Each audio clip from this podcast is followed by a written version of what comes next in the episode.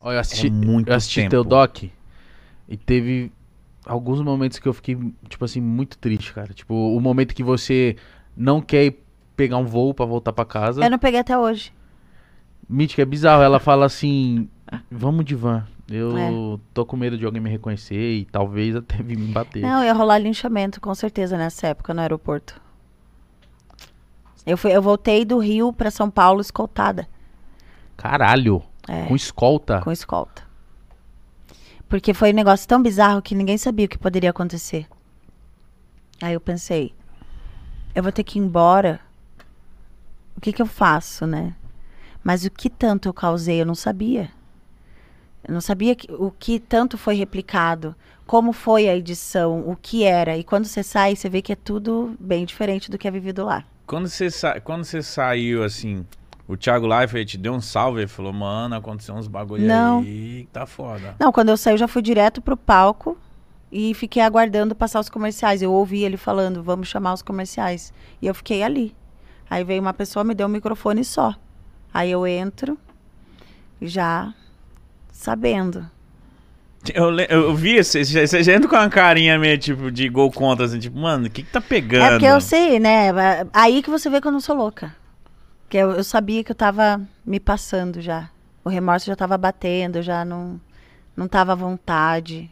Eu, eu tava bem estranha. Quando você viu o- o- a porcentagem, por exemplo, ele falou na hora do programa? Não, falou ali ao vivo, junto com vocês vendo. Falou 99,17. Falei, ah, já imaginava.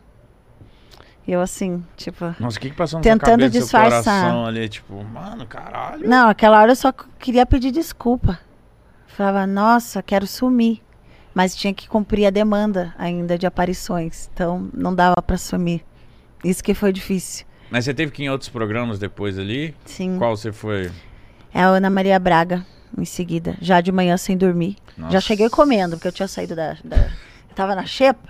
Falei, meu Deus, eu quero chegar comendo aquele café maravilhoso. Falei, nossa, você vai comer? Tem gente que não consegue nem comer. Eu pensei, ai meu Deus, já vamos chamar de psicopata de novo que eu tô comendo. Eu tô normal, tô, tô, tô lidando. É. E aí eu falava, vai, já vamos chamar disso porque eu tô fazendo tal coisa.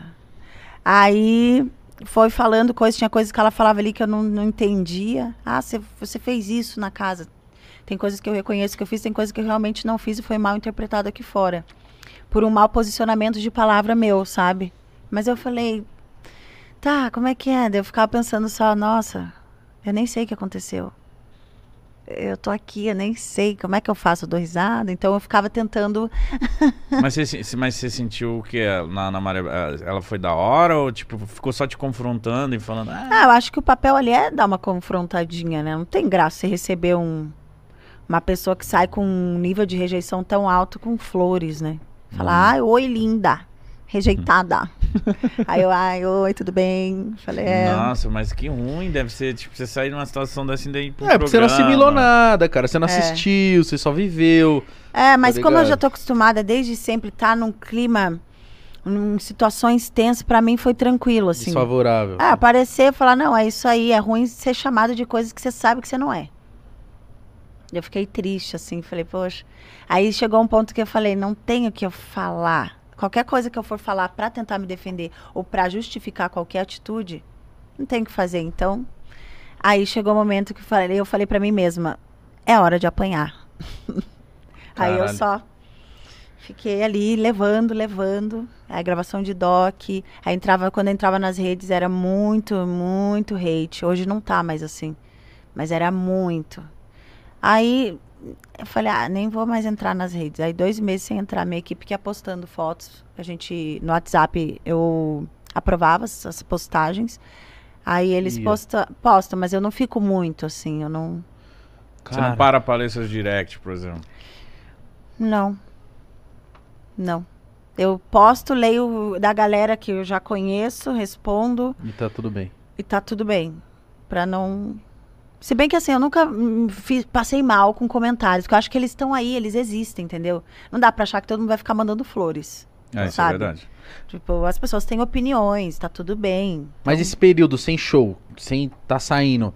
Porque eu devo imaginar que pra um artista, pra você, acho principalmente, o show era um lugar que você, tipo, Nossa. extravasava. Foda-se. Foda-se. Aqui é eu, mano. Aqui eu É. sou dono, eu comando. É o meu Isso. bagulho. Sua mamacita É. aqui.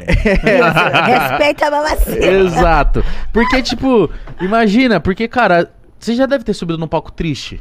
Opa, de, de jeito que nem posso contar. Você entendeu? Uhum. Então, na hora que Mas você, lá, tipo, arregaça. começou, você fala assim: caralho, mano, eu sou foda aqui. Tá É. ligado?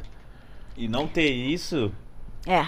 É eu tô foda. desde os 17 no palco, 16, 17. Caralho.